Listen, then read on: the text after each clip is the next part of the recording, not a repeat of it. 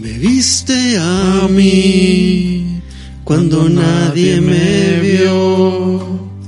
Me amaste a mí cuando nadie me amó. Y me diste nombre. Yo soy tu niña, la niña de tus ojos, porque me amaste a mí. Me dices nombre. Yo soy tu niña, la niña de tus ojos, porque me amaste a mí. Vamos todos juntos. Me amaste a mí. Me amaste a mí. Me amaste a mí. Me amaste a mí. Vamos.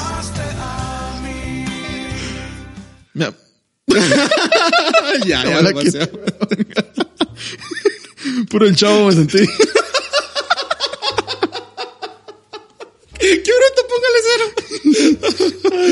Ay, qué bien. Aquí Daniel Pelati. Muy bien. Calvetti. Va, yo me estoy quedando medio Calvetti, ¿eh? Sí, fijo. Ya se, se le puede ver ya. Se ve la, la, como dice el rey tritón de Bob Esponja, son solo entradas. Gente, bienvenido a un nuevo episodio de Amazing Biblia, su podcast favorito, el peor podcast del mundo, la verdad.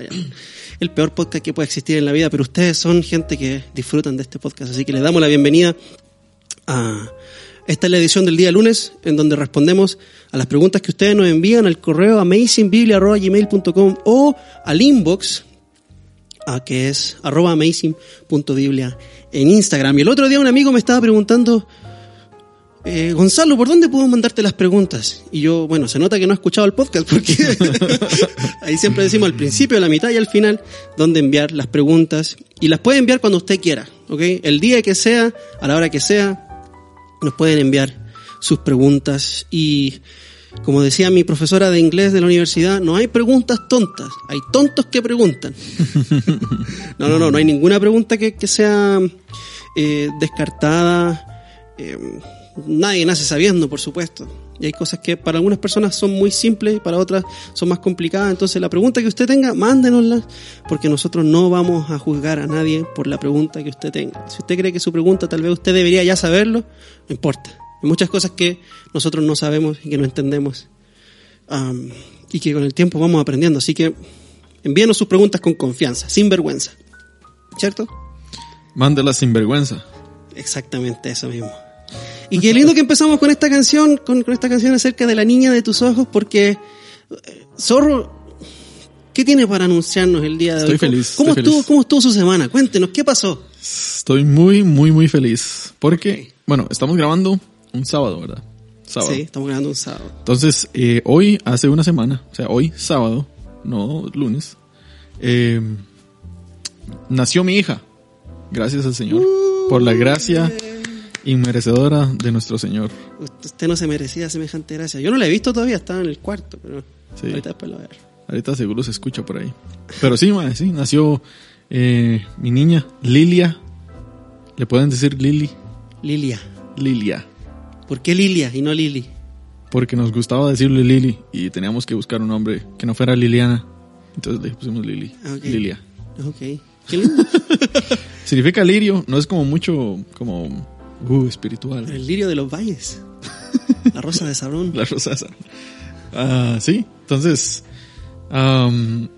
y ha sido una semana bastante interesante tener un, una recién nacida en la casa. eh, obviamente eh, le pone de cabeza a uno el horario y un montón de cosas más. Ahora sí Entonces, ya no, ya no, ya no he pasado semanas relajadas como antes. Sí, no, no, pero por lo menos pasé semanas relajadas las, las anteriores. Ahora para esto me preparé. Sí, muy bien. Sí, entonces eh, estoy muy agradecido con el Señor y todo bien, todo salió bien, todo salió bien. literalmente. Literalmente todo salió. Qué bueno, sí, sí, todo salió bien. Y todo salió en su lugar. Sí, sí, sí, sí, sí. Ok, sí. Ella está sanita, Sí, tiene, un buen, tiene buen peso, buen tamaño. Sí.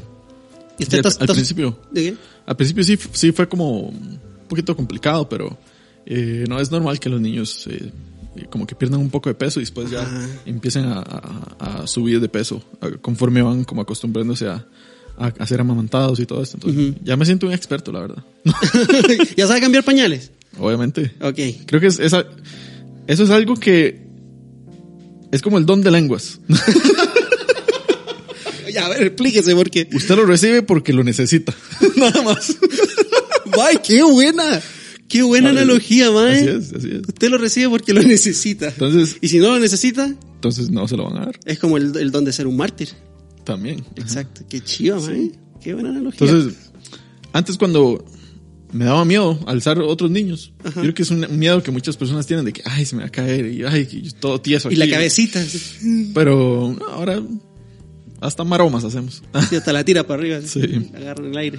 No, pero sí, muy feliz la verdad. ¿eh? Sí. ¿Y, y qué es lo que qué es lo que más le da miedo? Porque uno uno yo cuando fui papá también me di cuenta de que mm, tenía el corazón lleno de, de incertidumbres y de miedos, no sé si miedos ni necesariamente porque confío en el Señor, por supuesto, pero me di cuenta de, de lo de lo de lo egoísta, de lo inútil que soy y de lo incapacitado que estoy para hacerme cargo de otro ser humano. Pero así como ya a nivel personal, usted sería capaz como de compartir algo con la audiencia de qué es lo que le preocupa de aquí para el futuro, así como papá, en su nuevo rol de padre, ¿no?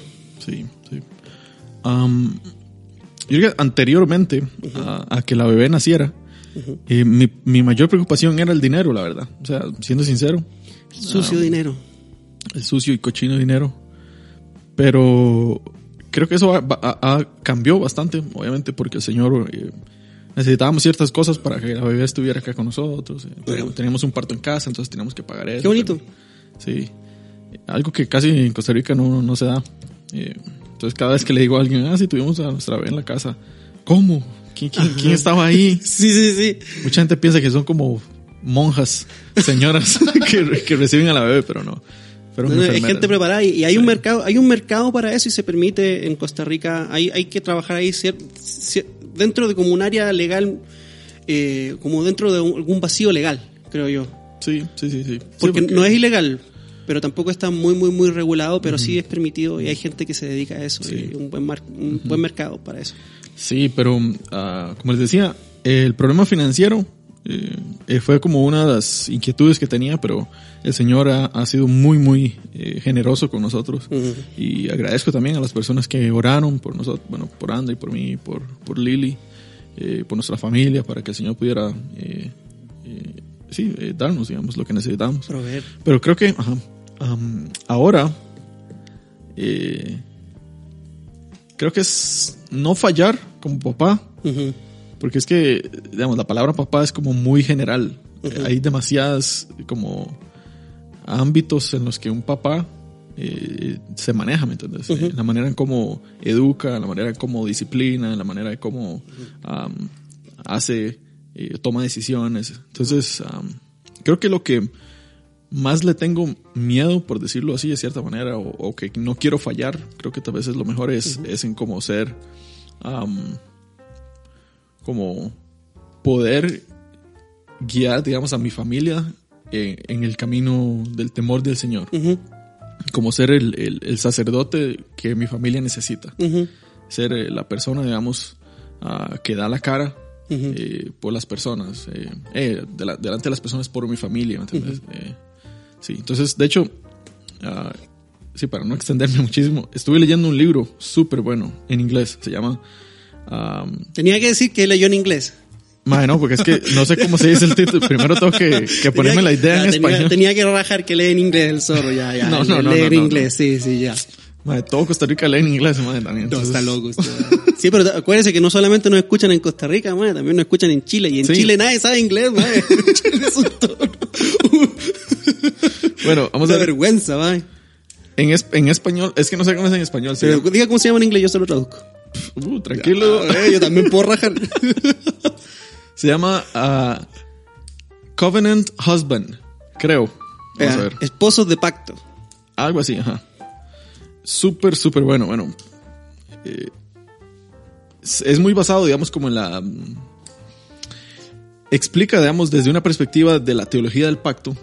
Ya. O sea, es reformado. Es presbiteriano, de hecho. Es reformadísimo. Sí. Entonces, eh, desde ahí parte de cómo nosotros como hombres, como ah, esposos, Ajá.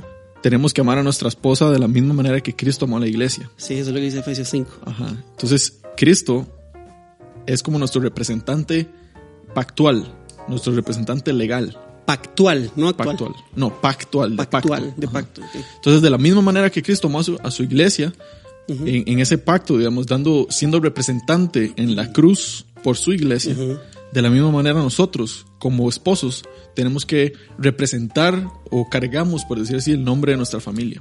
Entonces, eh, cualquier error, cualquier mm, situación, digamos, que suceda, eh, es El esposo carga con la Ajá, responsabilidad. el esposo carga con... Ajá.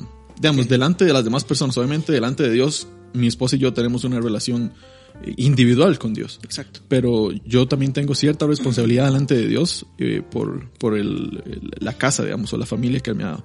Entonces, digamos, si ustedes quieren leer un poquito más de eso, eh, sí, se llama Covenant Husband, si no me equivoco, y el señor que lo escribió se llama Douglas, Douglas Wilson. Douglas Wilson. Doug. Wilson. ya. Doug Wilson, ok.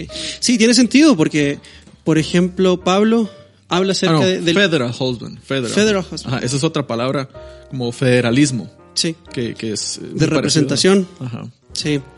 Sí, lo que le decía es que tiene sentido porque Pablo habla acerca de los requisitos de los ancianos y si un anciano tiene hijos rebeldes, él- eso lo descalifica a él para ser anciano. O sea, si usted conoce algún pastor cuyos hijos sean rebeldes, no sean cristianos, me refiero a hijos que son, están bajo su patria potestad, hijos que sean menores de edad y que estén en su casa, que él sea el responsable. Y si esos niños son rebeldes, son conocidos y tienen mala reputación, ese hombre no debería ser pastor. Sí. No puede. Está bíblicamente desacreditado.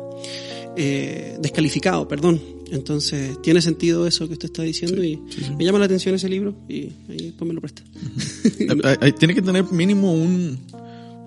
Un ahí conocimiento eh, básico, digamos, por lo menos en, en la teología del pacto, ah, Para entender los conceptos. para entender qué es lo que... Ajá. Ya. Pero... Pero sí, es muy bueno, muy bueno, la verdad. Muy práctico. Sí. Ve qué bueno este podcast, más aquí hablamos de todo. Hablamos de teología, de paternidad, de hijos, De política, de política. de Maradona. Y de, de mamá, se murió Maradona, más. Se murió Maradona. Sí, que, que, que, que en paz descanse. que descanse en polvo. Bueno, si nos, si nos escuchan. Madre, van a matar a los argentinos, madre. Yo tengo unos amigos argentinos, saludos para mi amigo cristiano incorrecto. Eh, pero mm, se murió Maradona, más. Eh, gran futbolista, no sé si una gran persona, pero sí, gran futbolista, eso no se discute. Pero era un ídolo ese más, un ídolo, un falso ídolo. Era Sí. un, un- Creo que tenía su propia religión. Hasta religión tenía ese. Los ma- maradonianos. Sí, una vara así, en serio, pero literalmente la gente se reunía a hablar de las grandezas y las maravillas de Maradona y a cantarle y esa vara. Era un ídolo, de verdad. Era una, eso, eso es obra, obra de Satanás. Obra del diablo. Romanos 1 me recuerda. Que cambiaron la... eh, adoraron a, a las, a, lo, a lo creado y no A al la creador. creación y no al creador, sí. Se fueron detrás de imágenes de cuadrúpedos y de reptiles y de gordos panzones jugando a la, a la pelota. Pero bueno, no estamos aquí para hablar de Maradona. Ya se murió y solo Dios sabe dónde está su alma, pero si las obras hablaran, lo cual sí lo hacen, eh, solo esperamos que haya tenido un momento de arrepentimiento. Solo el Señor puede hacer ese tipo de cosas. No lo sabemos, pero tampoco lo podemos confirmar. Vamos a responder algunas de las preguntas que nos han llegado eh, desde, desde el Instagram y también desde el correo electrónico. Y la primera pregunta que vamos a responder es de una auditora que se llama Gavita Flores Des. Eh, Gavita Flores, imagino que debe ser Hernández, su apellido, y nos pregunta qué tan bíblica es la doctrina del libre albedrío. Ok. ¿Qué tan bíblica es la doctrina del libre albedrí- albe- albedrío? Albedrío. Sí, albedrío, con acento en la I. Am, ¿Y qué tan bíblica es la doctrina del libre albedrío? Pues zorro, cuéntenos, usted que lo sabe todo Y lo que no lo invento. y lo que no lo inventa. Entonces aquí vamos a... Vamos a dar un poquito de los dos. Há- Háblenos de la doctrina del libre albedrío, porque la Biblia nos muestra que el ser humano tiene un grado de, o sea, no un grado, tiene, tiene responsabilidad sobre sus actos. Ajá. Él es responsable sobre sus actos. Eso, eso está claro en la Biblia. Sí. Dios, Dios no nos juzgaría de la manera en la que nos juzga si no fuéramos responsables Correcto. por nuestros pecados, por nuestras acciones y, y lo vemos en, en- en nuestra vida, nuestras acciones también tienen consecuencias y nosotros somos responsables de ellas. Ojo, y también tienen consecuencias sobre otras personas. es muy importante eso también, porque eh, lo que hizo mi papá y mi mamá me afectó a mí, porque vivimos en comunidad. Entonces, eh, mi- mis acciones no están aisladas solamente a mí, sino que también afectan al resto de las personas. Y soy responsable yo de eso.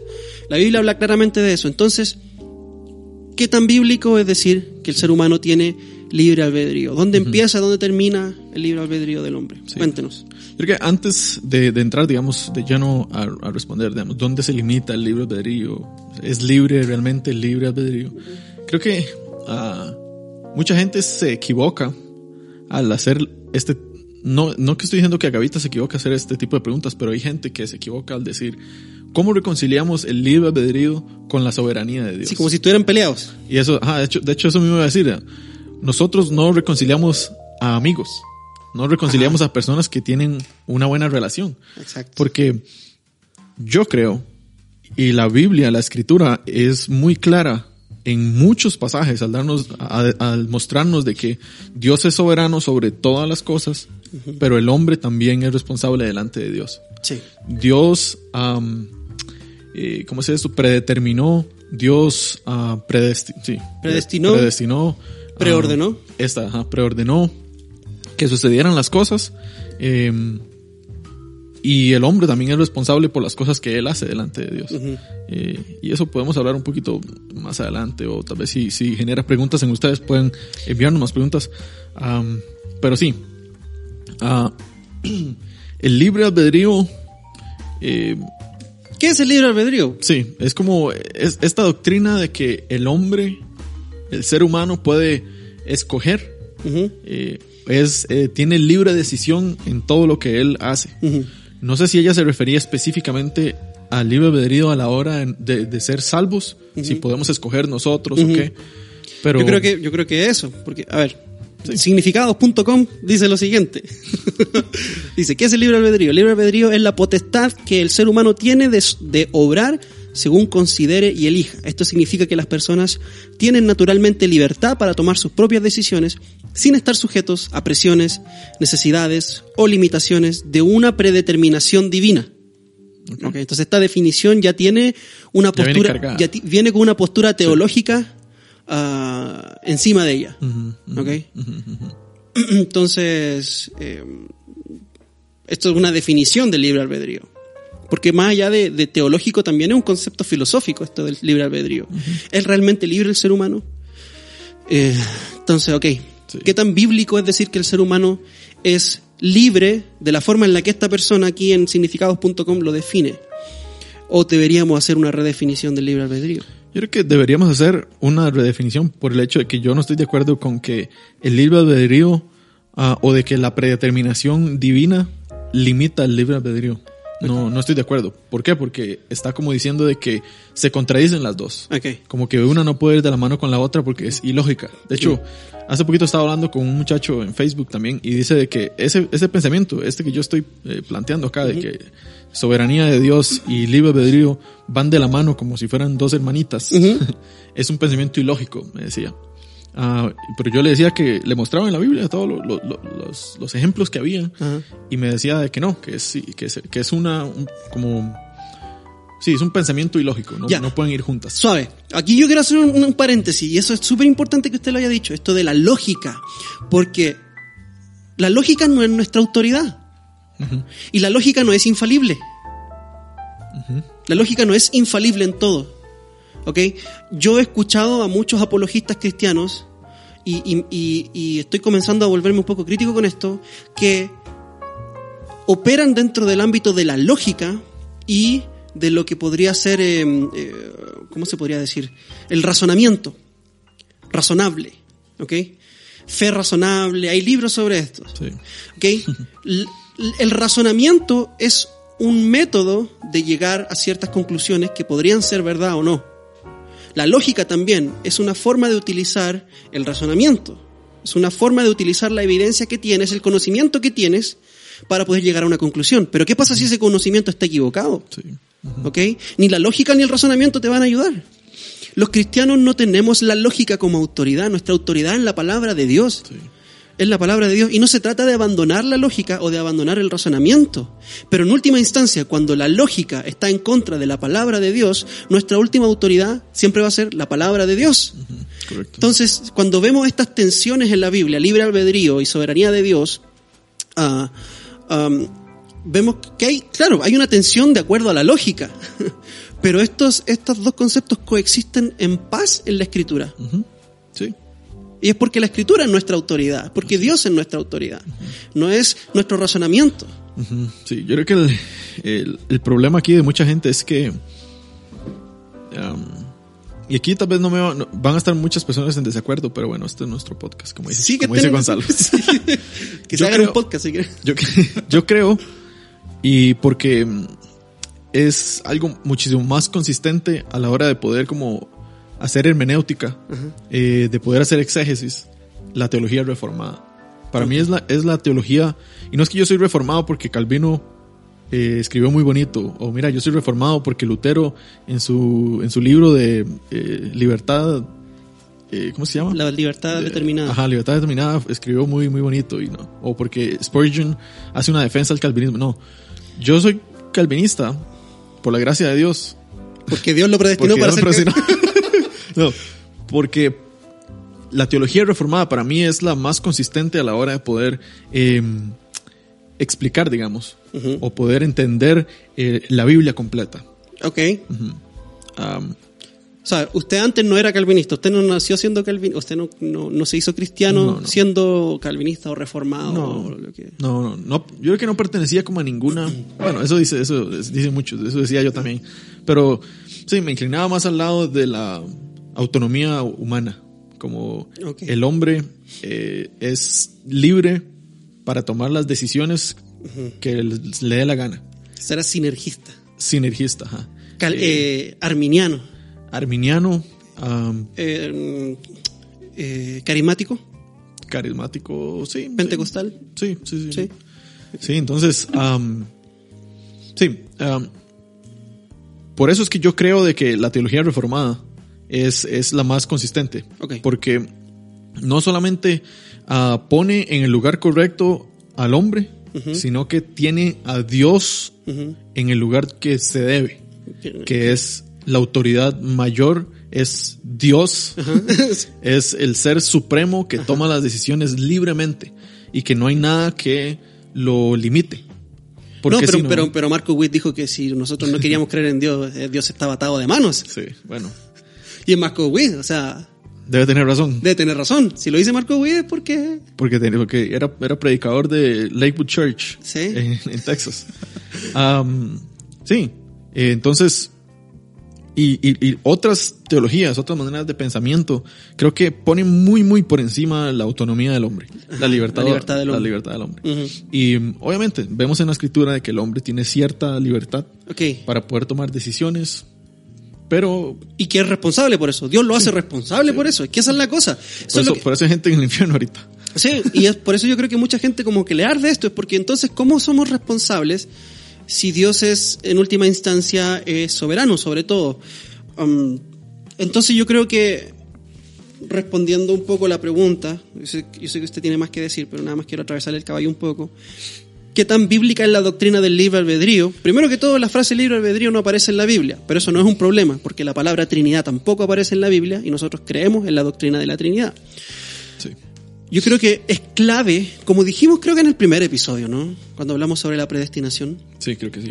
es clave eh, definir a qué nos referimos cuando hablamos de libre albedrío. Y la definición que yo acabo de leer, eh, yo creo que no es como la Biblia describe la libertad humana o la, la- la capacidad humana de tomar decisiones.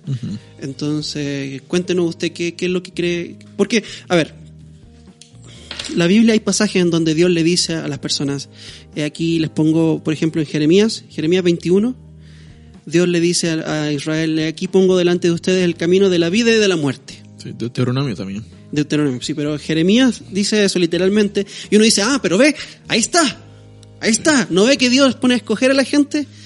Bueno, leamos un poquito el contexto de ese pasaje. Dios le está diciendo literalmente a su pueblo, hey pueblo, Babilonia va a venir, los va a conquistar, yo estoy en contra de ustedes. Así que si ustedes se dejan conquistar, ustedes van a vivir. Si se ponen a pelear, van a morir. Así que les pongo frente a ustedes la opción que ustedes quieran escoger. La vida o la muerte. Sí. Pelee, se va a morir. Sí. Ríndase, va a vivir. No tiene nada que ver con libre albedrío, no. Es igual, es igual, eh, es exactamente lo mismo en Deuteronomio 30, si no me equivoco. Ajá. Después de que, de que Dios ah, le dice a los, a los, a Moisés, ok, va- usted va a leer las bendiciones y va a leer las maldiciones de si usted cumple o no cumple la ley. Entonces en Deuteronomio 30, eh, creo que es, utiliza las mismas palabras que te voy a escoger entre la vida y la muerte. Eh, hablando acerca de la bendición y la maldición. O sea, si ustedes, yo le doy el chance aquí de que usted me siga, ¿me entiendes? O de que usted sea obediente, Ajá. porque ya en ese momento Israel ya era un pueblo escogido, ya era el pueblo de Dios. Ya estaba escogido Israel. Israel no hizo nada para que Dios lo escogiera. No, no. Entonces, am, y les dice, ok, si ustedes me siguen, cumplen este pacto, el pacto mosaico, el pacto, el pacto de la ley que le dieron en el Sinaí, ustedes van a tener vida, van a ser bendecidos, van a ser prosperados, van a poder quedarse en la tierra, que ese era un Y en, propósito. y en victoria. y en victoria. Pero si ustedes desobedecen, pues va a venir muerte. Y, y más adelante vemos que obviamente desobedecen y Sí. se da todo el exilio. Pero sí, no es como que, mira, le doy la vida de la muerte para que usted escoja entre, entre ser salvo o irse al infierno. Sí, porque hay otro tema, hay otro tema. Pero qué lindo que en última instancia, en este pasaje de Deuteronomios, todos rompimos la ley y todos los israelitas rompieron la ley. Pero en última instancia, el peso del castigo, eh, del castigo más grande por romper la ley, no recayó sobre aquellos que rompieron la ley, sino que recayó sobre aquel que cumplió la ley Sí, en representación de aquellos que creyeron en él. Me refiero a Jesucristo.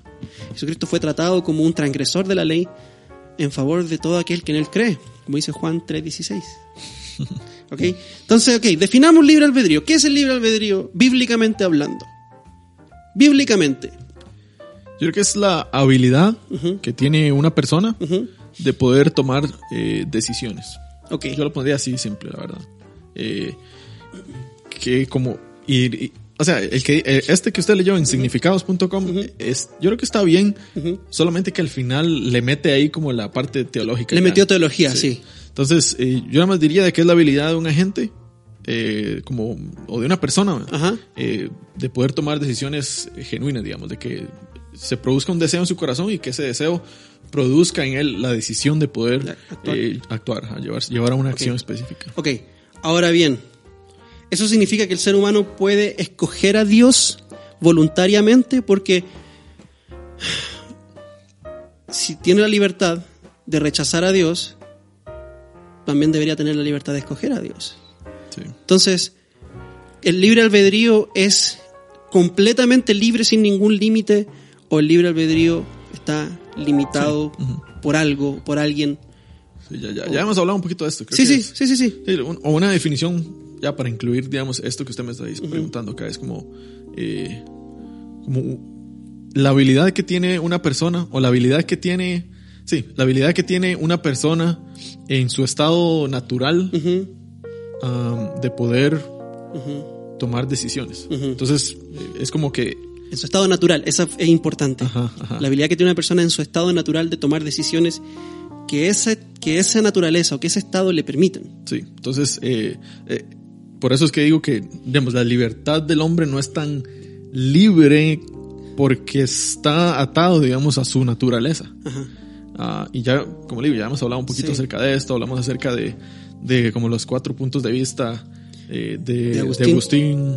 Eh, entonces pueden, yo creo que ir a- a- al primero. Sí, remitirse al primer, al primer capítulo. Sí. Sí, pero de forma, digamos, de forma, am, de forma rápida, si se quiere, de forma muy, muy, muy así, abuelo pájaro, la Biblia nos enseña de que el hombre natural, eso está en Primera de Corintios 14, no, déjame ver. Primero Corintios 2. Mm, mm. El hombre natural no acepta las cosas espirituales, algo así. Sí, no percibe las cosas del Espíritu. Eso está, wow. Primero Corintios 2. 2.14, sí. 1 Corintios 2.14 dice que el hombre natural no percibe las cosas que son del Espíritu de Dios. Y cuando se refiere al hombre natural, se refiere al hombre en su estado natural caído. Sí. ¿ok? No percibe las cosas del Espíritu por- porque para él son locura, y no las puede entender, porque se han discernir espiritualmente. Es decir, que para usted poder entender las cosas de Dios, usted necesita tener el Espíritu de Dios. Y para poder entender el Espíritu de Dios, usted necesita entender las cosas de Dios. Entonces está como, ahí está en un loop, atrapado en un, en un laberinto, en un loop, que, que usted para poder salir de ahí no lo puede hacer por su propia naturaleza. ¿ok? Entonces, la naturaleza del ser humano le impide a él creer en Dios, porque la naturaleza del ser humano es rebelde, carnal, pecadora, inclinada a hacer el mal.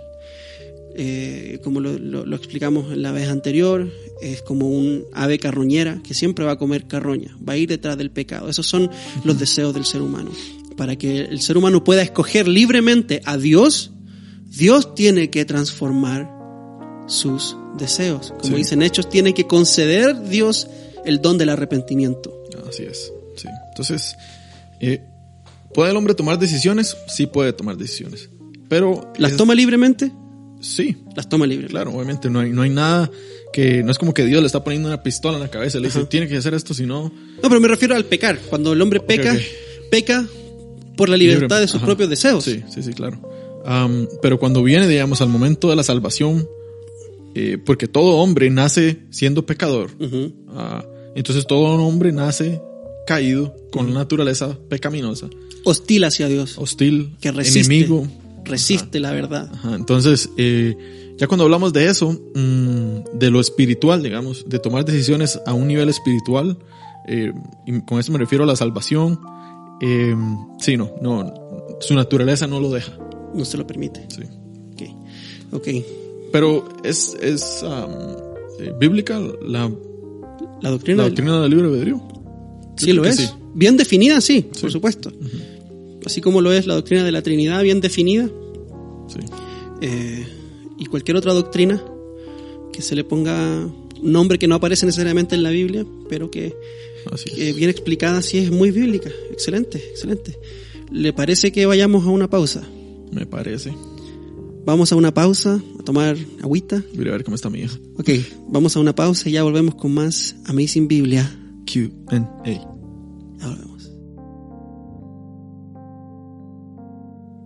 Estamos de vuelta con más Amazing Biblia.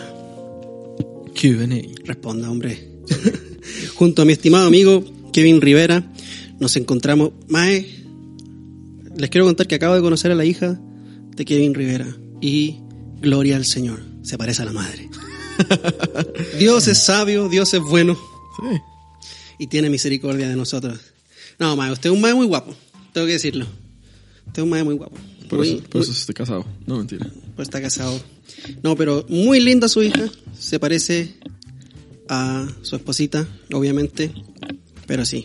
Muy Vieras linda. que usted es el primero que dice eso, la verdad. Que se parece a su mamá. Sí, que se parece a André. No a su mamá, sino que la mamá de. Sí, sí, sí, sí. O sea, a Andrea. Sí. Porque mucha gente dice que se parece a, a, a la hermana de Andrea, de hecho. Pero es que ellas se parecen. Más o menos. Bueno, creo que no es un tema para el podcast en realidad, pero. pero. No, solo, solo, solo un saludo allá a Laura. Sí, saluditos para ella. Am, vamos a continuar con las preguntas que nos hacen. Nos han llegado desde Instagram y el correo electrónico. El Instagram es arroba amazing.biblia y el Instagram es... y el correo es amazingbiblia.gmail.com. Ahí es donde ustedes nos pueden enviar las preguntas que ustedes quieran. ¿Ok? Con respecto a la Biblia o también temas más personales. Si nos quieren preguntar acerca de alguna historia personal de nuestra vida. La siguiente pregunta que nos llega es de nuestro amigo desde Chile, Osvaldo Monje Mora. Osvaldo Monje Mora nos pregunta si es bueno que un cristiano escuche música secular. ¿Es bueno que un cristiano escuche música secular? ¿A qué se refiere con secular? ¿Qué cree usted que se refiere con secular? Música que no habla acerca de Dios. Música que no sea hecha por un compositor cristiano. No sé. Supongo. Sí, Bueno, no necesariamente, porque hay música cristiana que, que no habla de Dios. que no habla de Dios. Y hay música que es hecha por compositores no cristianos que sí habla de Dios. Sí, también. Como Arjona. Está mal, mano. Me quitó el impulso de lo que iba a decir. Ah, sí. Entonces, yo creo que es el, el- obviamente el tema secular, no creo que debería haber una división, pero eh, sí, secular es... Ok, ¿hay algún tipo de Que no es música? divino. Sí, que no es divino. que no- ¿Hay algún tipo de música que el cristiano no debería escuchar? yo ritmo o le- ¿qué es lo que qué es lo que hace a ver la pregunta podría ser tal vez qué hace que haya un tipo de música que sea descalificado para ser escuchado por cristianos qué hace que una música me tenga que a mí decir como cristiano yo no escucho ese tipo de música sí. Ma- em, primero que nada, digamos, y porque estamos en Latinoamérica y es como el, el- el ritmo más cercano. Creo que cualquier eh, ritmo o cualquier letra de canción, ya sea X eh, género, que habla acerca de, de sexo, de, sexo, de, eh, de una forma tan, o no, de una forma explícita, de una forma tan, como tan vulgar, creo que es, está, o sea, más que descalificado para un cristiano. independientemente cuál sea el género Sí, obviamente, sí, no, no. Sí, esto, nos, esto yo creo que se desprende claramente de Efesios capítulo 5, en donde Pedro dice que, Pedro, Pablo dice en capítulo 5, versículo 3, pero que la inmoralidad y toda impureza o avaricia ni siquiera se mencione entre vosotros como corresponde a los santos, ni obscenidades, ni necedades, ni groserías, que no son apropiadas, sino más bien acciones de gracias. Y más adelante dice, en el mismo capítulo, eh, versículo 11, no participéis en las obras estériles de las tinieblas, sino más bien desenmascaradlas, porque es vergonzoso aún hablar de las cosas que ellos hacen en secreto. Pero todas las cosas se hacen visibles cuando son expuestas por la luz, pues todo lo que se hace visible es luz. Entonces, que entre los cristianos no debe ni siquiera mencionarse la inmoralidad sexual. Sí. Entonces, y estas canciones que hablan sobre inmoralidad sexual, independientemente del ritmo, ya sea reggaetón, trap, rock, ah, metal industrial, ska, punk, Sí, cumbia, ranchera, cualquiera. cualquier tipo de cosa que hable sobre inmoralidad sexual no es digno de ser escuchado por un cristiano porque la palabra de Dios nos lo dice. Sí, así es. ¿Ok? Ahora bien, ¿Qué otro, ah, no sé, ámbito puede descalificar? ¿Qué otra car- característica? Yo creo que, por ejemplo, hay momentos en que las canciones románticas no son, no son buenas para el alma. ¿Ok?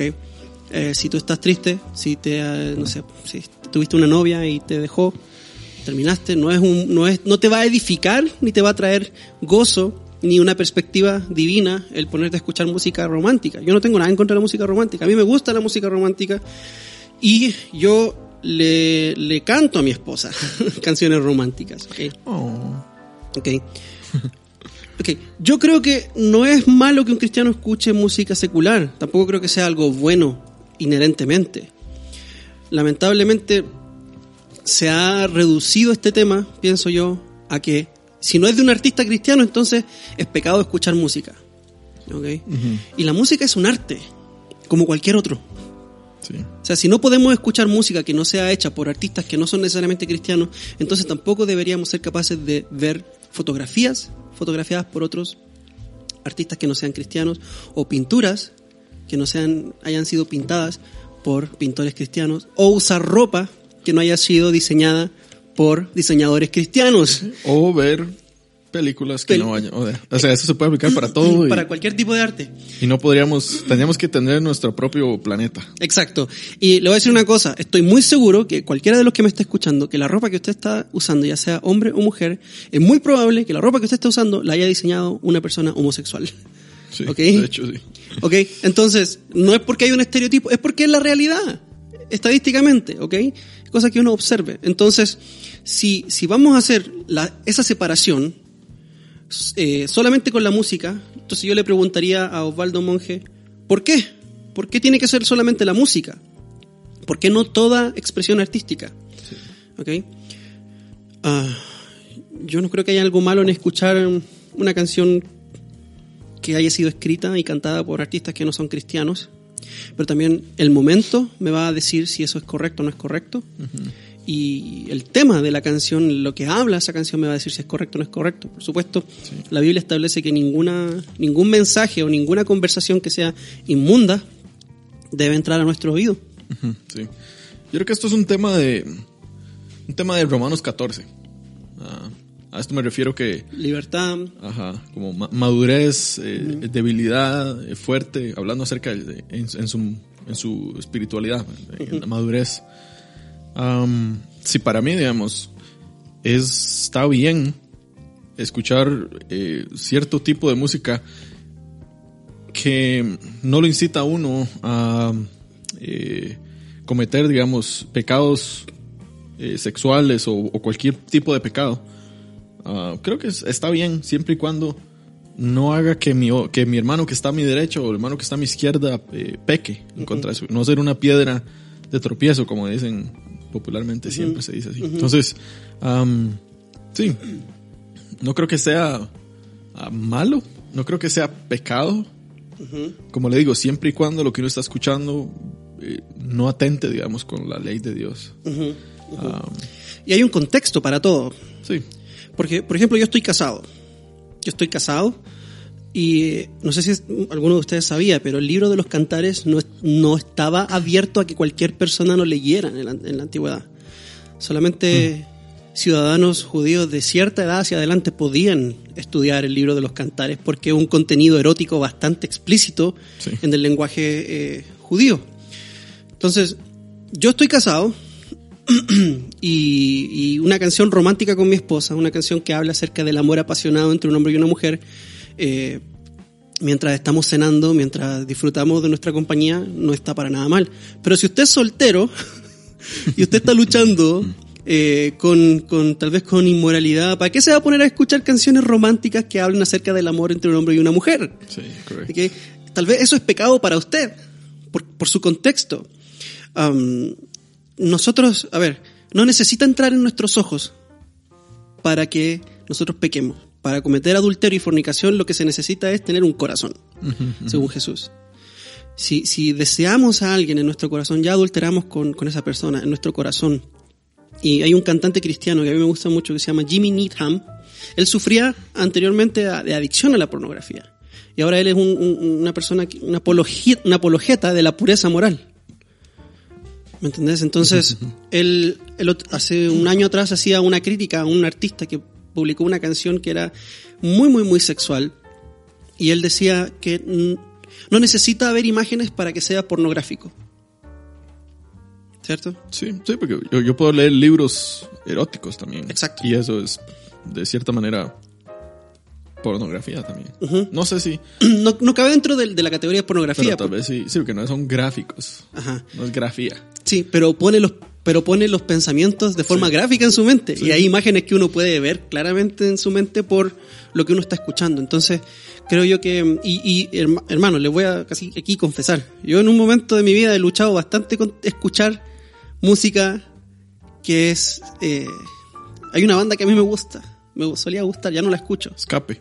No, no, no, es en inglés, se llama Tenacious D.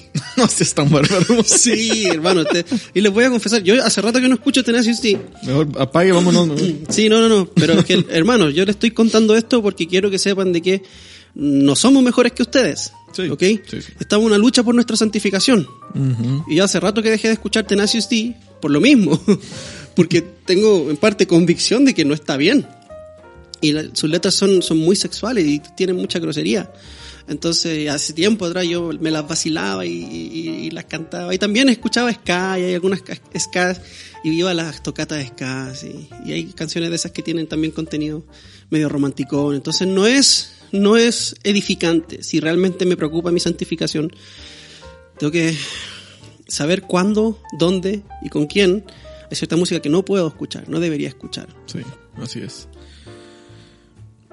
Creo que todo, digamos, concluir es, es, como digo, es un asunto de Romanos 14.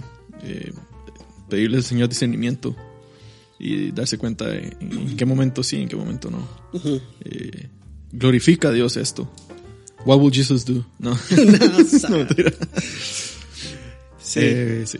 Sí, recuerde que si usted se pregunta qué haría Jesús, una de las posibilidades es agarrar la mesa y tirarlas por todas partes y pegarle a la gente. Latigazos. Latigazos, sí. Jesús haría eso. Si se están metiendo a su casa. Sí. Sí, ok. Entonces, ¿es bueno que un cristiano escuche música secular? No es necesariamente bueno, pero tampoco hay algo inherentemente pecaminoso en aquello. que- y tampoco hay algo inherentemente pecaminoso en los estilos de música, creo yo. El reggaetón no es pecaminoso por ser reggaetón, Sí. es pecaminoso porque el 98% de las letras hablan de, de sexo. Sí. Debería ser pecaminoso, no, no, De, sí. pero sí, De que mata neuronas cuando uno escucha reggaetón, eso sí. probablemente sí. Sí, sí, sí. En fin. Bueno. Continuamos con otra pregunta que también nos hace Osvaldo Monge. Nos pregunta, ¿por qué se afeitó el zorro? ¿Por qué se afeitó el bigote el zorro? Porque ya lo tenía muy asqueroso.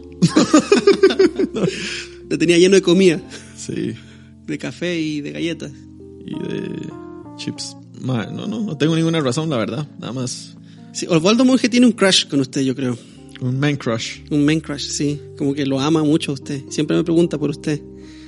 Pero bueno, Ahí, ahí lo sigo yo. Bueno, ahí Callum Anuncios lo sigue. ujú. sí, vamos a hacer un, un- algún live con, con Baldi algún día de esto. Otra, Suena otra como- pregunta. Suena como Valde. Sí, sí, como, como Buckethead. Ah, bueno, Waldi, saludo para ti, mi, mi estimado hermano coterráneo de Chile. Am, haciendo acento chileno. A ver, hágase acento chileno. no puedo, no, no puedo. Qué vergüenza, man. Usted nos está dejando en vergüenza a todos. Sí, yo, como- no, yo llegué a decir algo muy inapropiado. Muy políticamente incorrecto. Mm. No, usted no sabe hacer acento chileno, man. No, yo sé. Eh, bueno, si usted está en desacuerdo con esta respuesta que acabamos de dar, también, por favor, nos puede dejar sus comentarios en YouTube o en Instagram. No ha me ha llegado mucho comentario de gente que me dice, hermano, no sabe lo mucho que me ha bendecido el podcast, eh, la sabiduría de ustedes. Sí, pero no lo comparten, po. compártanlo. O escri- escríbanlo en, en- en un comentario de- Sí. en YouTube. Sí, dejen su comentario porque eso nos ayuda a nosotros con, con el señor algoritmo del señor YouTube. Y de esa forma el podcast es recomendado en los feeds de otras personas. Entonces, si este podcast es de bendición para usted o si usted está de acuerdo o en desacuerdo con lo que aquí se dice, respetuosamente deje su comentario y así podemos entrar en una conversación. Porque nosotros también estamos aprendiendo, por supuesto. Sí. Ajá.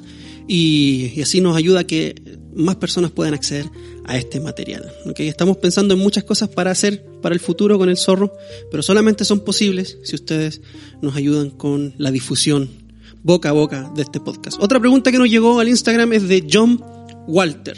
John-Walter. Este es cortito. ¿Qué Biblia me recomiendas para empezar a leer? Zorro, ¿qué Biblia le recomienda John Walter para empezar a leer? Am, la Biblia del oso. No, mentira. Eh, ¿Y por qué no? sí, ¿Es en español? sí, sí, sí. Am, yo le recomendaría, la verdad, la nueva versión internacional. ¿Por qué?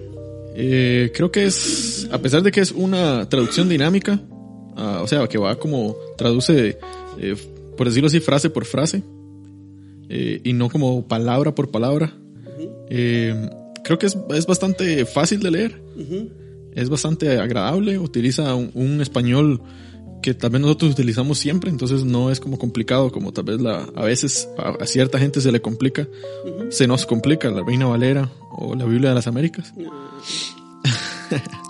Pero sí, la nueva versión internacional creo que es, es una buena Biblia, digamos, para poder partir. Eh, sí. Y no está como tan, tan allá, tan al extremo, digamos, de, en, su, eh, en su dinámica, como tal vez la, la, la, la Biblia del lenguaje actual, o no, traducción lenguaje, lenguaje actual, o la traducción. Eh, ¿La nueva traducción viviente? la nueva traducción viviente, que son, son un poquito más como tirados al extremo. eh, Demasiado dinámica. Ajá. Ahí la, la, la nueva versión internacional está como empate ahí. como- Ok, ok, todavía mantiene cierto grado de sobriedad. sí. Es- y me gusta muchísimo también porque por sus eh, eh, notas al pie de, de página. Sí, eso es Donde- importante. Donde explicas eh, por qué es que ellos tomaron cierta decisión para poder omitir un, un versículo o poder añadir un versículo o poder cambiar esta palabra, o etcétera. Entonces eso es, eso es eh, agradable también poder leerlo. Sí, yo creo que eso es importante porque muchas críticas son con respecto a la NBI de que quita versículos que aparecen en la Reina Valera. Sí. Pero lo bueno de la NBI, todas las NBIs te explican, te explican por qué quitaron ese versículo. o, y lo ponen a un pie de página. Y es que hay diferentes grupos de manuscritos. Entonces, eh, yo le recomiendo a John Walter que vaya a ver mi video de cuál Biblia es mejor. Donde yo hablo de mis tres Biblias favoritas y un bonus track. Está en mi canal de YouTube, eh, Amazing Biblia. Puede ver ese video ahí donde yo hablo un poco acerca de las Biblias que yo recomiendo. Y hablo también sobre la, la nueva traducción viviente, que en ese momento estaba empezando a leerla. Y ya llevo ah, bastante rato de leer la nueva traducción viviente y honestamente no me gusta. No me gusta. No me gusta algunas decisiones que toma. Porque Bueno, hay- el otro día no está- estábamos viendo, hay varios problemas con, con- con la traducción. Pero primero hay que saber de que toda Biblia, toda traducción, tiene interpretación. Obviamente es una- Toda, toda Biblia tiene un grado de interpretación. No hay ninguna Biblia que sea 100% eh, literal. Ni la, ni la eh, King James. Ni siquiera la King James, ¿ok? Ninguna, ninguna Biblia es 100% literal, porque si fuera 100% literal no podríamos entender lo que está diciendo, porque las gramáticas de los, de los diferentes idiomas no son iguales. Entonces, para poder traducir hay que realizar cierto grado de interpretación para poder transmitir el mensaje de forma coherente. Eh, y yo creo que la, la nueva traducción viviente se toma muchas libertades dinámicas y estábamos viendo en Mateo 24, en el discurso de los olivos, cuando los discípulos le preguntan ah, cuáles van a ser las señales del fin del tiempo. La nueva traducción viviente dice del fin del mundo. Ok. ¿ok? Y los discípulos no le están preguntando por el fin del mundo a Jesús en Mateo 24, le están preguntando por el fin de una era. Y era, en griego, la palabra que se usa ahí en el griego original, en Mateo 24, es aion. ¿Ok? Aion, que significa siglo o era. ¿Ok? Y la nueva traducción viviente lo traduce como mundo. Y la palabra mundo es cosmos. Son dos cosas distintas. Entonces, claro, uno llega a Mateo 24 y lee esas profecías y uno piensa que está hablando acerca del fin del mundo. Y Mateo 24 no está hablando acerca del fin del mundo, está hablando acerca de el tiempo de la destrucción del, de, de- de- de Jerusalén, del templo. Y eso se cumplió en el año 70 después de Cristo. Todo lo que Jesús habló en Mateo 24 se cumplió. Entonces, eh, ese tipo de traducciones ya viene con una idea preconcebida acerca de la escatología. Sí, eso lo iba a decir. Eso ya viene con un peso ahí de- manchado, digamos, de cierta, cierta teología. Sí, sí. eh, entonces, hasta el momento no, no ha sido mi Biblia favorita, pero sí me gusta la nue- nueva versión, versión internacional, por lo mismo, porque explica por qué toma las decisiones que toma. Pero mi favorita es la Biblia de las Américas.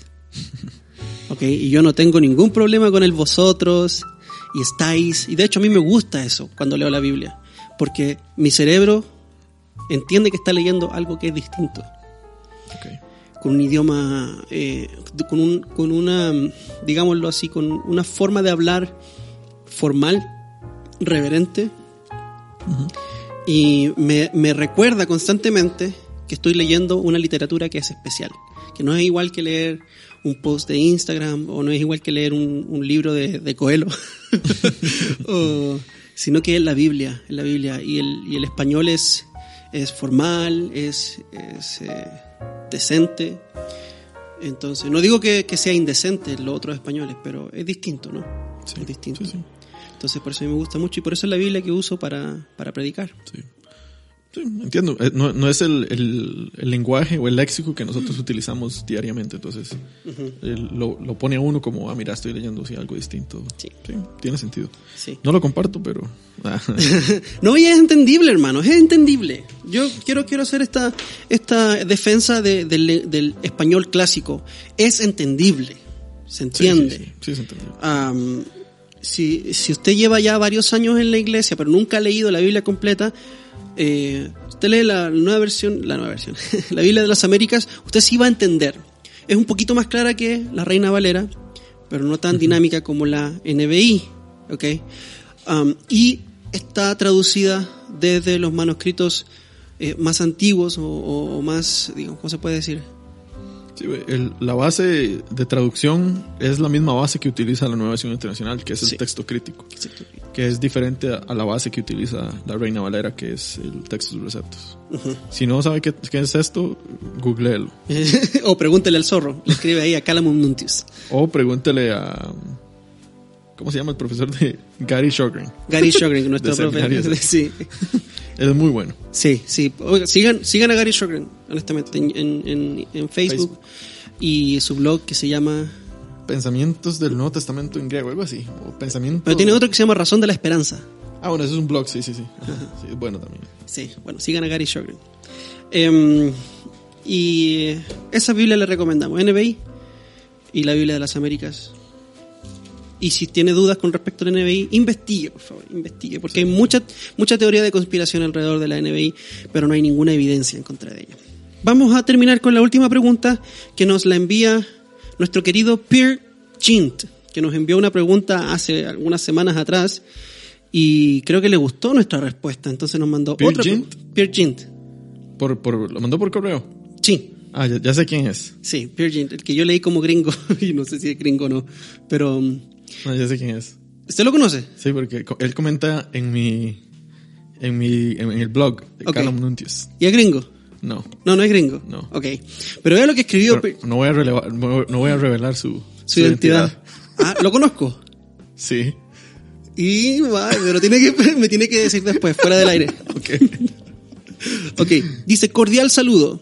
Los afanes de este mundo no dejan el tiempo suficiente para agradecerles por todos sus esfuerzos, su dedicación a investigar y por alumbrar nuestro camino con estas reflexiones. Desde luego el agradecimiento va también para todos los que envían sus comentarios, preguntas e inquietudes. Wow. Wow, muchas gracias, Virgin, por, por, por este mensaje. Wow.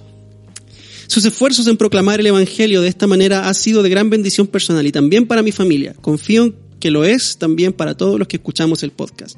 Les animo a continuar y les pido y le pido al Señor que lo llene de gozo en el, en el ejercicio de su ministerio. ¿Qué más de más lindo este? ¿Qué más de más lindo? Madre, yo me aseguro- le aseguro que si nos hacemos un Patreon, este man nos va a mandar plata. No, no sé. No, creo. No, no sé si llega. No, sí, sí, sí. Bueno, no sé. no sé. Hay que- es que no, no puedo decir nada porque estoy entre la espada y la pared aquí. Ok, ok, no diga nada entonces. nada. Pero qué más, más lindo. Yo no tengo idea quién es, pero qué lindas palabras. Cuando yo leí esto fue como que se me hizo el, el corazón de, de melón. Otra pregunta dice, el libro de los jueces, aquí viene la pregunta, atentos. El libro de jueces, y en muchas partes en la Biblia, relata de cómo Israel hablaba con el Señor y cómo el Señor les contestaba. Jueces 10.10 es un ejemplo de eso, del 10 al 14. Quisiera, por favor, hablar de cómo sucedía esta conversación.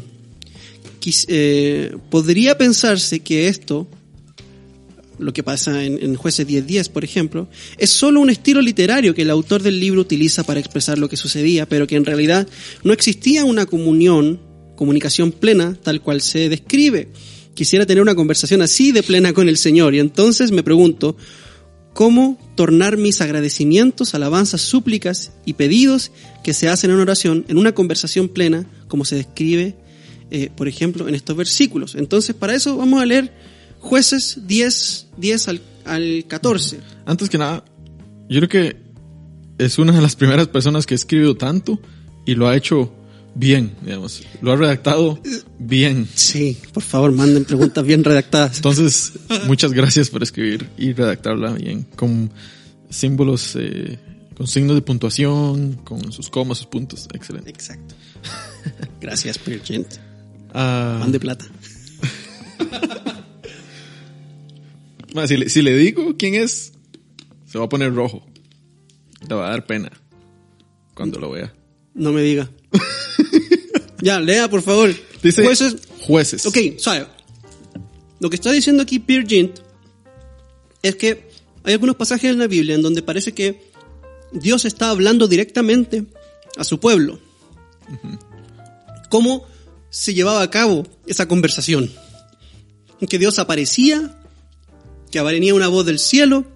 ¿Cómo era que el pueblo de Dios podía comunicarse con Dios? Cuando la Biblia nos dice, entonces Dios respondió. Aquí vamos a ver el ejemplo de jueces 10, 10 al 14.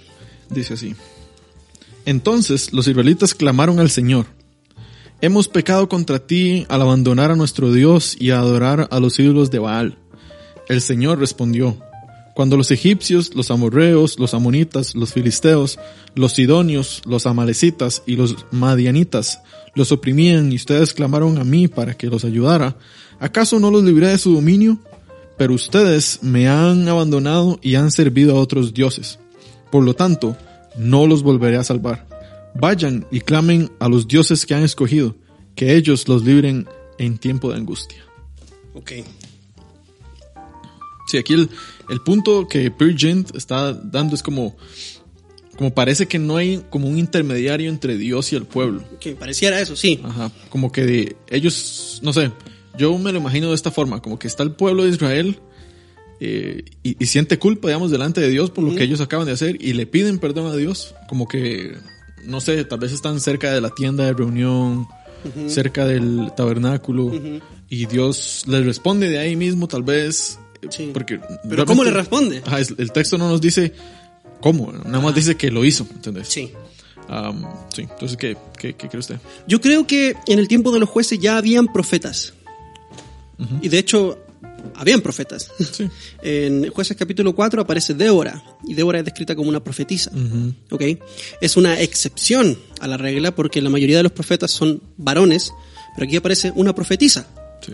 Una persona que es usada por Dios para comunicar su palabra, a través de visiones o a través de escuchar la voz directamente de Dios en aquella, eh, si se quiere, dispensación, eh, administración de Dios, de cómo Dios administraba los tiempos en ese momento. No soy dispensacionalista por si acaso, pero nada más uso esa palabra porque aparece en la Biblia. Sí, así es. así es. ¿Ok? Entonces, eh, el punto de jueces 10 es el mensaje de Dios, no el mensajero. Por lo tanto, no es relevante si es que hubo un profeta, pero yo creo que sí hubo un profeta ahí. Hubo un profeta que vino. Lo que pasa es que en la Biblia, o en la historia de la Biblia, en la historia de Israel, hubo muchos profetas que no escribieron nada. Enviados por el Señor con mensajes de Dios, pero que no necesariamente escribieron y que no están en la Biblia. Por ejemplo, uno de estos fue el profeta Natán. El profeta Natán que confrontó, confrontó a David después de su pecado. Natán nunca escribió, o probablemente escribió, pero no tenemos registro de si él escribió o no escribió. No lo sabemos en última instancia. sí. Pero sí aparece en la historia. Así es. ¿ok? Fue un profeta de Dios, fue un profeta que confrontó a- al rey David, otro profeta que fue enviado por Dios a confrontar a un rey, no me acuerdo el nombre, pero este rey de, de Israel, cuando se separó Israel de Jerusalén, y este rey puso eh, dos becerros de oro, ¿te acuerdas? Y, que, y que el profeta vino y le dio el mensaje. Jeroboam primero. Jeroboam, primero, ok, se está volando. Y que el rey apuntó al profeta para que lo arrestaran y se le secó la mano, se le entumeció la mano. Y ese profeta venía de parte de Dios, pero ni siquiera nos dice el nombre del profeta. Sí. Nos dice que es el hombre de Dios, Ajá. ok, y que después muere por desobediente. Se lo come un león. No, de hecho no se lo come, solo lo mata. Eso es lo más interesante. Am, pero no todos los profetas del Antiguo Testamento escribieron. Y yo creo que aquí en el tiempo de jueces, no, no creo, estoy seguro, ya habían profetas eh, que, que escuchaban la voz de Dios, que tenían visiones y que comunicaban mensajes de Dios, así como lo hizo Moisés, así como también lo hizo eh, Josué en algún momento, y así como también lo hizo Gedeón, que Gedeón tuvo visiones del Señor, lo vio, escuchó la voz y fue enviado por Dios por mensaje directo. Como también pasó con Manoa eh, en Jueces 13, que él tuvo la visión del ángel del Señor y, y él sabía lo que iba a pasar. Entonces había gente recibiendo mensaje de Dios y transmitiéndolo. Entonces el punto es que, ¿por qué no aparece aquí una persona hablando en nombre de Dios? Porque, porque no es el punto de jueces. Sí, ese es el punto, sí. No es el tema de jueces. Jueces quiere enfocar nuestra atención no en, en los profetas, sino más bien en el ciclo de pecado en el cual estaba metido Israel. Y que era un tiempo oscuro, donde no había rey en Israel. Y cada uno hacía lo que bien le parecía. Era un tiempo, un tiempo muy parecido a este, postmoderno, donde cada uno tiene, tiene su propia verdad. Sí, ¿Me explico? sí. Entonces, por esa razón aparece como si fuera que Dios apareció. No, pero yo creo que realmente había un hombre de Dios con una reputación de profeta que en ese momento transmitió ese mensaje. Claro, hay, existen momentos donde Dios sí como que se escucha la voz de él. Por ejemplo, en el Sinaí. Sí. Cuando Dios está dando eh, las... eh, aparece, digamos, en el monte Sinaí y hay truenos y todo y se escucha la voz de Dios. Ah, eso es un momento, digamos, donde tal vez sí se, sí se dice, ah, mira, Dios habló directamente al pueblo de ahí. No, pero no pasó que ahí todo el mundo se murió de miedo y le dijeron a Moisés, no, no, no, mejor tú anda y habla con Dios. creo, que, creo que sí, pero creo que sí hubo un momento donde Dios sí, sí habló. Sí. Sí, sí, sí. De hecho también en el tiempo de los jueces también, y ya era algo que estaba establecido, eran, eran los sacerdotes también. Tal vez eh, aquí no aparece ningún sacerdote, digamos, como eh, ejerciendo su rol ahí de intermediario entre el pueblo y Dios En ese pasaje. en este pasaje, ¿no? porque ese era el oficio del sacerdote. Pero tal vez, eh, o sea, no era como la, la- lo más importante quién era el que estaba intermediando ahí. Lo más importante era el mensaje que se estaba dando, nada más. Exacto, es que es un detalle que es irrelevante para la historia. Sí. Por eso no aparece. Pero yo creo que eh, nosotros, ahora, hoy en día, podemos tener esa misma comunicación con Dios. No creo que sea algo como, como que dice, ah, mira, es que se quedó en el Antiguo Testamento donde Dios nos hablaba. Ah, mira, es que no, se quedó en, en el Nuevo Testamento donde Dios eh, era tan personal que le hablaba a sus hijos. Ah, y no, o sea, para- nosotros tenemos la escritura, que es eh, pues la voz de Dios escrita. Es la revela Dios, revela, revelación de Dios escrita. Qué buen término, ¿eh? La revela Dios. vamos, vamos a hacer una, una, una merchandise. Merchandising. Una, una, una camiseta que diga, tengo la, Dios. tengo la revela Dios en mi vida. De Sion. De Sion. Sí. Eh, de hecho, Hebreos, me gusta muchísimo Hebreos como inicia. ¿Cómo inicia Hebreos? Ya lo leo. Se lo leo yo mejor en mi, en mi Biblia de las Américas. Léalo usted como quiera. Para que, para que lea una versión para adultos. una versión de, de, de hombre. Estoy vacilando. Dice así. Dios, habiendo hablado hace mucho tiempo, en muchas ocasiones y de muchas maneras a los padres por los profetas, en estos últimos días nos ha hablado por su Hijo, a quien ha constituido heredero de todas las cosas, por medio de quien hizo también el universo. Sí, sí, sí. La idea era nada más como que dijera eso del principio, de cómo Dios se comunicaba con, con los antepasados eh, judíos eh, por medio de, de muchas maneras, de muchas formas, por medio de los profetas. Sí. También eh, Job dice que Dios habla de muchas formas, por sueños, por visiones.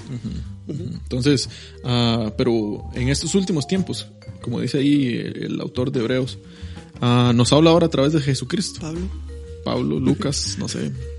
Aquila, Priscila. Alguien tal vez nos pueda preguntar, podemos hablar de eso un poquito. Sería bueno, pero bueno. Sí, esa misma comunicación que los israelitas tuvieron con Dios, esa misma relación que tuvieron con Dios, eh, nosotros la tenemos por medio de Jesucristo. Y Dios nos habla. Escuchen bien. Dios nos habla por medio de su palabra. Y punto. Y final. Se Punto acabó. final. Se acabó. Sí, la verdad es que eh, hay mucha gente que difiere en esto, pero el ángel de la muerte pasará por tu... No. Eh, sí, yo, yo no creo que Dios hable fuera de su palabra. Eh, sería como algo que vaya en contra de lo que él mismo dice. Entonces eh, sería como lógico de parte de. Dios algo así. Sí. Sí, sí. Si la palabra de Dios tiene el poder de hacerte perfecto, es porque es suficiente. Como dice Pablo, la escritura te puede hacer perfecto para toda buena obra. Sí. Y si tiene el poder de hacerte perfecto es porque ella es suficiente, porque no necesitas eh, otra revelación fuera de la que Él nos ha dado en su palabra. Así es. Pero sí, no, es una buena pregunta. De- es que creo que se, se reduce a esto. La Biblia es un libro que está escrito, inspirado por Dios, por lo tanto, todo lo que aparece en la Biblia es intencional. Y también la Biblia es, no, no agrega detalles que no son necesarios. Entonces, en jueces, si nos dice Dios habló y no nos dice a través de qué, es porque ese, ese punto es irrelevante, esa información no es necesaria. Lo que es importante es el mensaje. Y hay otros momentos en donde el mensajero es importante y donde la Biblia sí nos explica de quién fue el que dio el mensaje, cómo lo dio, um, y ¿A, dónde está? a dónde estaba, etcétera. Pero hay otros momentos en donde esa información no es necesaria, por lo tanto, la Biblia no la da. Sí. Y, y- y eso es maravilloso, porque el Señor sabe exactamente lo que necesitamos. Y Correcto. tenemos que confiar de que la forma en la que Dios se comunica con nosotros hoy es buena. Es buena y es suficiente para nuestro crecimiento, para nuestra perfección. ¿Sí? Sí. Santificación. Santificación. Así es. Sí. Así que, bueno, creo que lo podemos dejar hasta acá. Creo que sí. Podemos... Se me va a morir. Me atraganté con un Maní. con un maní. creo que vamos a dejar hasta acá esta última entrega de Amazing Biblia Q&A. Muchas gracias por escucharnos, a todos nuestros auditores, a todos los que nos han enviado preguntas. Recuerden que nos pueden enviar sus preguntas a el correo electrónico amazingbiblia.gmail.com o al inbox del Instagram de, al inbox del Instagram arroba amazing.biblia. La pregunta que ustedes quieran enviarnos son bienvenidas, son bien recibidas y serán respondidas todas. Sí. ¿Sí? Hasta, la- hasta las más. eh, hasta las más personales. No, no, no, no, no, no, tal vez, tal vez no, tal vez no, tal vez no serán respondidas todas. Vamos a escoger las mejores. Sí. Sí, hay preguntas que de pronto no son para responderlas en, en- en- en público, pero tal vez las podemos responder de manera privada. Así es. Sí, y les agradecemos por su sintonía. ¿Algo con lo cual quisiera despedirse, estimado caballero? Ah, no, agradecerle a todos nada más eh, por su sintonía. Ok. Y una, una publicidad eh, no pagada aquí. Eh, voy a empezar como una serie de, de, de, de blogs en, el, en Calamon Nuntius que hablan acerca un poquito como de las, de las herejías Ok. eh, antiguas y, y cómo se puede ver ahora. Cómo estas herejías han permeado, digamos, ciertas interpretaciones que ahora en nuestra teología contemporánea tenemos. Entonces, eh, ahí van, van a ver como ciertos eh, posts donde van- vamos a hablar acerca de, o voy a escribir acerca de, de herejías antiguas y tal vez herejías también de este tiempo, pero para que estén ahí atentos. Sí, qué bueno saber eso, ¿ah? Muchachos, no hay nada nuevo bajo el sol. Uno estudia la historia de la iglesia y las mismas herejías que atacaron al cristianismo y a la fe en el comienzo son las que hoy atacan a la fe, pero desde O que van a atacar. o que van a atacar en el futuro. Todo es cíclico, eh, pero esta vez lo hacen con un rostro más bonito, desde un canal de televisión o la- de una radio, desde un canal de YouTube, con una corbata, con un carro millonario. Entonces Sí. hay que estar ahí atento, ojo al charqui, como decimos en Chile. ¿Ok? Bueno, sin nada más que agregar, nos despedimos, los amamos mucho, que Dios me los bendiga. Y será hasta el próximo episodio de su podcast favorito, el mejor podcast cristiano en español, Amazing Biblia. QA. Chao, chao. Pura vida.